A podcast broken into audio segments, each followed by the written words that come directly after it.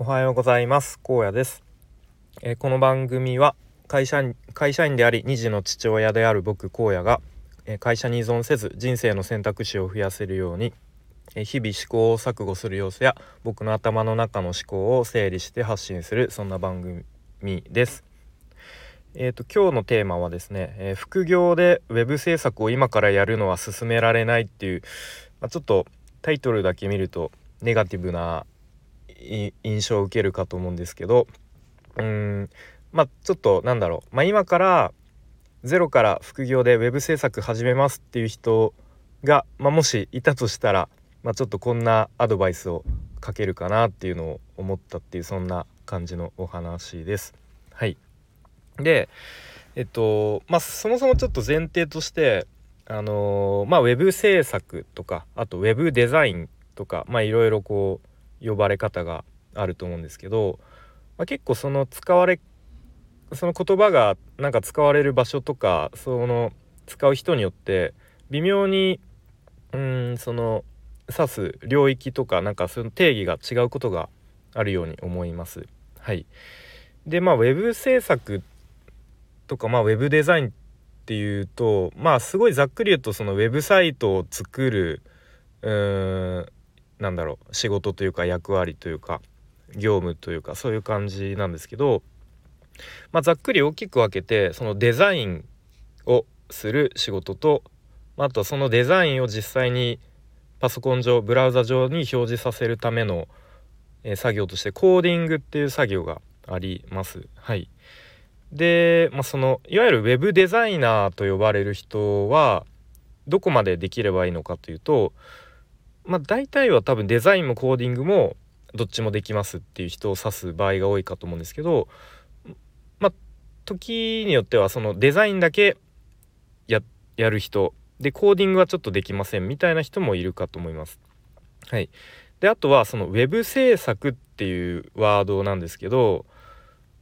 うーんまあ多分広い意味ではデザインからコーディングまで全部のことを指すと思うんですけどなんだろうそういうウェブ系のスクール？スクールでそのいわゆるウェブ制作コースみたいのがあるんですけどその場合は結構コーディングだけのことを指す場合が多い気がします。うん、そのスクールの中でウェブ制作コースとなんかデザインコースって分かれてたりするので、まあ、この辺のちょっとなんか言葉の定義は、えー、まあざっくり僕の認識ではこんな感じかなというふうに思います。はい、でもちょっと前提の話が長くなっちゃったんですけど、うん、じゃあまあ冒頭の方に言ったようにその副業として、うん、今からまあそれこそ今日から勉強始めますみたいなもし人がそういう人がいたらちょっとあのー、こう100%いやいいですねとは言えないです。でなぜ進められないかというと、まあ、大きく2つが2つ理由があって1つは、えっと、ノーコードツールという、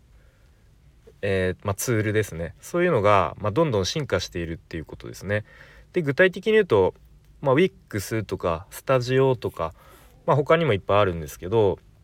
まあ、その辺が有名かなと思うんですけれども、まあ、そういうツールを使うと、えっと、ドラッグドロップでほんと簡単にな作業でである程度のあのクオリティのウェブサイトが作れてしまうんですよね。うんまあ、もちろんあの細かいところとか、まあ、ちょっと細かい動きとか本当に微調整みたいなところはそのノーコードツールではできないんですけどうんまあでも全然かなりハイクオリティなウェブサイトはこのそのノーコードツールを使えばできるっていうところがありますね。うん、で2つ目は、えー、AI の進化ですね。まあ、これはもう本当いろんな えっと分野で、まあ、それこそイラストを AI が描いてくれるとかあとはもうテキストを AI が考えてくれるからブログ記事とかもそれ使えばいいじゃんみたいな話とかもいろいろありますが、まあ、この web 制作 web デザインに関しても、まあ、AI があのコードを書いてくれる、まあ、要は AI がコーディングををやってくれてでかなり正確というか、うん、ある程度のクオリティのものがを AI がやってくれるっていうことがあるんですよね。はい、なので、まあ、結論そこまでその知識がなくてもウェブサイトを作れるようになってきてしまったということですね。うん、なのでそのウェブ制作自体の単価はどんどん下がっまあ前から言われてますけどさらにあの下がってくると思うし、うん、よっぽどそのウェブ制作に関してハイスキルでなんだろうそのノーコードとか AI じゃ絶対できないような実装とかできる場合とか、まあ、あとはそのウェブサイトの SEO 対策までやりますよっていうこうあの提案とか、まあ、あとはなんか広告運用もしますよみたいな。なんかそういうプラスアルファで価値提供できないとなかなか、うん、ウェブ制作特にコーディング勉強してきましたっていうだけじゃちょっと厳しいかなというふうに思います。はい、で、まあ、結構そのまあウェブ系のスクールとかまたツイッターのそれなんだろうな、まあ、初学者のサポートしますみたいな人の発信を見てると、まあ、大体最低限のレベルまで学んだら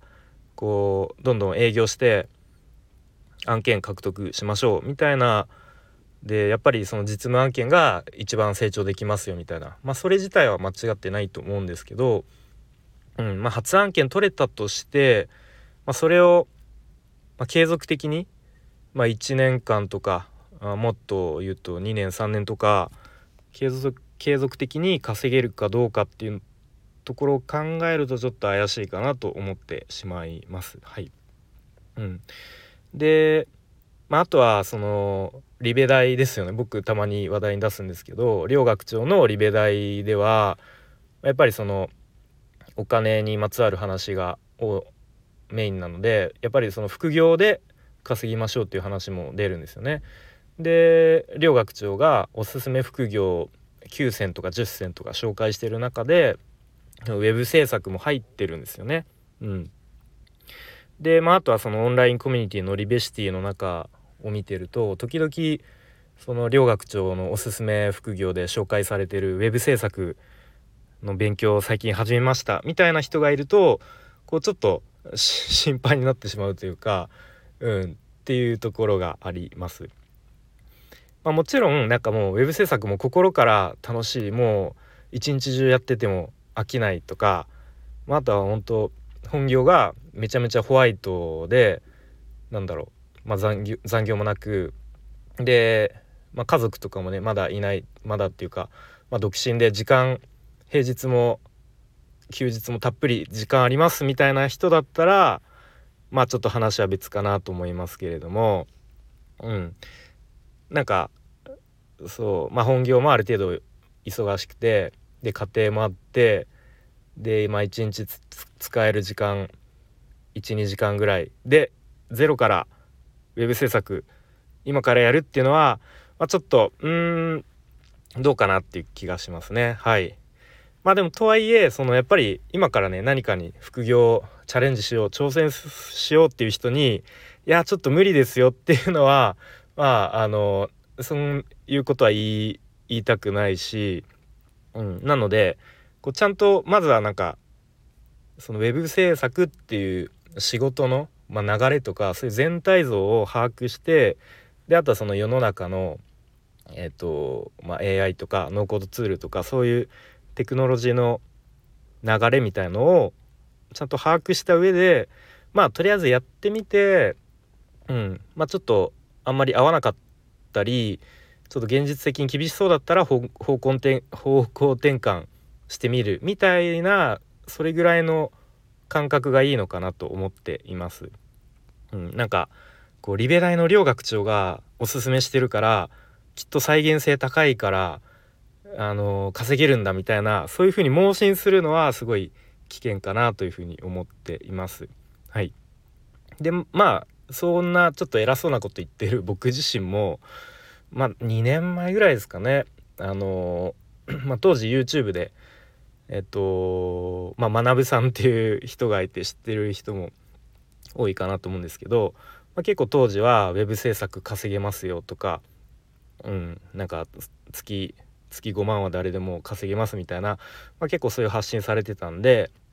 うん、なんか僕自身もあなんか稼げるんだみたいな本当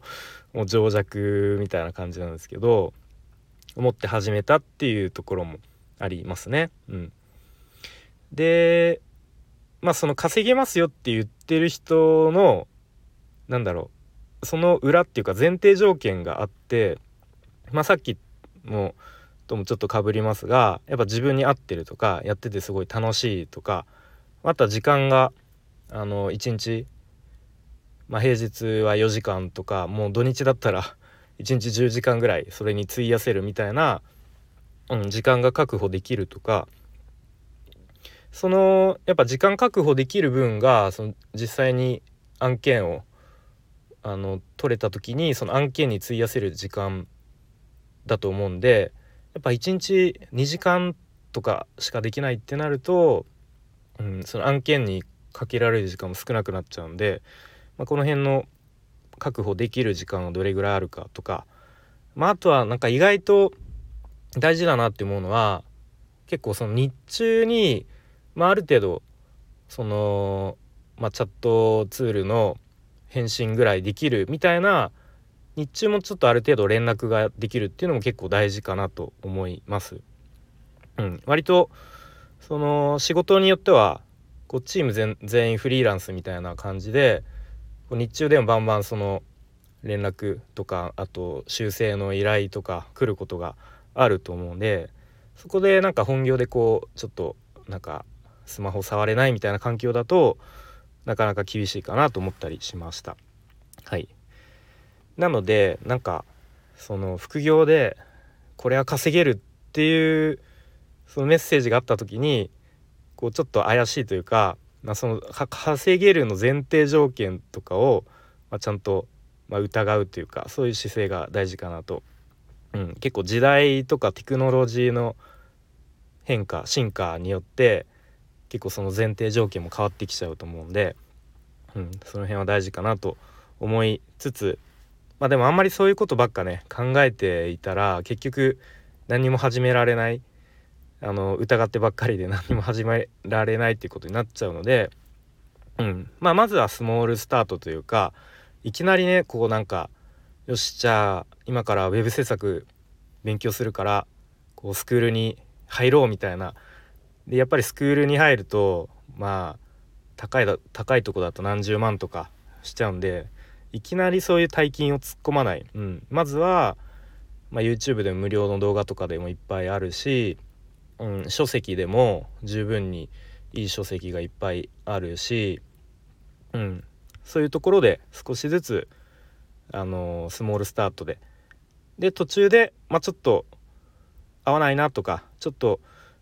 現実的に厳しそうだなと思ったら方向転換もありかなみたいな感じで考えるぐらいが、うん、いいのかなと思ったりしました。はいということでえー、っと今日はですね何だっけ今からウェブ制作あ今から副業でウェブ制作をやるのは進められないっていう、まあ、ちょっとなんだろう、うん、厳しめな意見をえー、述べてみました。はい。えー、最後にちょっとお知らせをさせてください。えー、で、お知らせも知ってるよっていう方は、えいいねをポチって押した押してくれたりとか、コメント書いてもらえると嬉しいです。はい。えっ、と、えスタイフでこんな企画をやっています。えー、こうや、ちょっと話そうやという企画で、えどういうものかというと、え僕、荒野が皆さんのえー、お話の聞き役となってですね皆さんの壁打ち相手になったりとかあとはちょっとした愚痴とかお悩みを、まあ、僕でよければお聞きしますよということですね、まあ、僕自身もそれによって新たな気づきとか発見とかあったらいいなという思いです。はい、で基本的にえっ、ー、とスタイフの URL 限定のコラボコラボじゃないの URL 限定のえー、場所でクローズの場で話して、まあ、特に収録して放送とかは考えていないので、えー、もしそんな感じで僕とお話ししてもいいよという方は、えー、スタイフのレターなりツイッターつながってる方は DM なりでご連絡ください。よろしくお願いします。はいということで今日も最後までお聴きいただきありがとうございました。荒野でした。バイバーイ。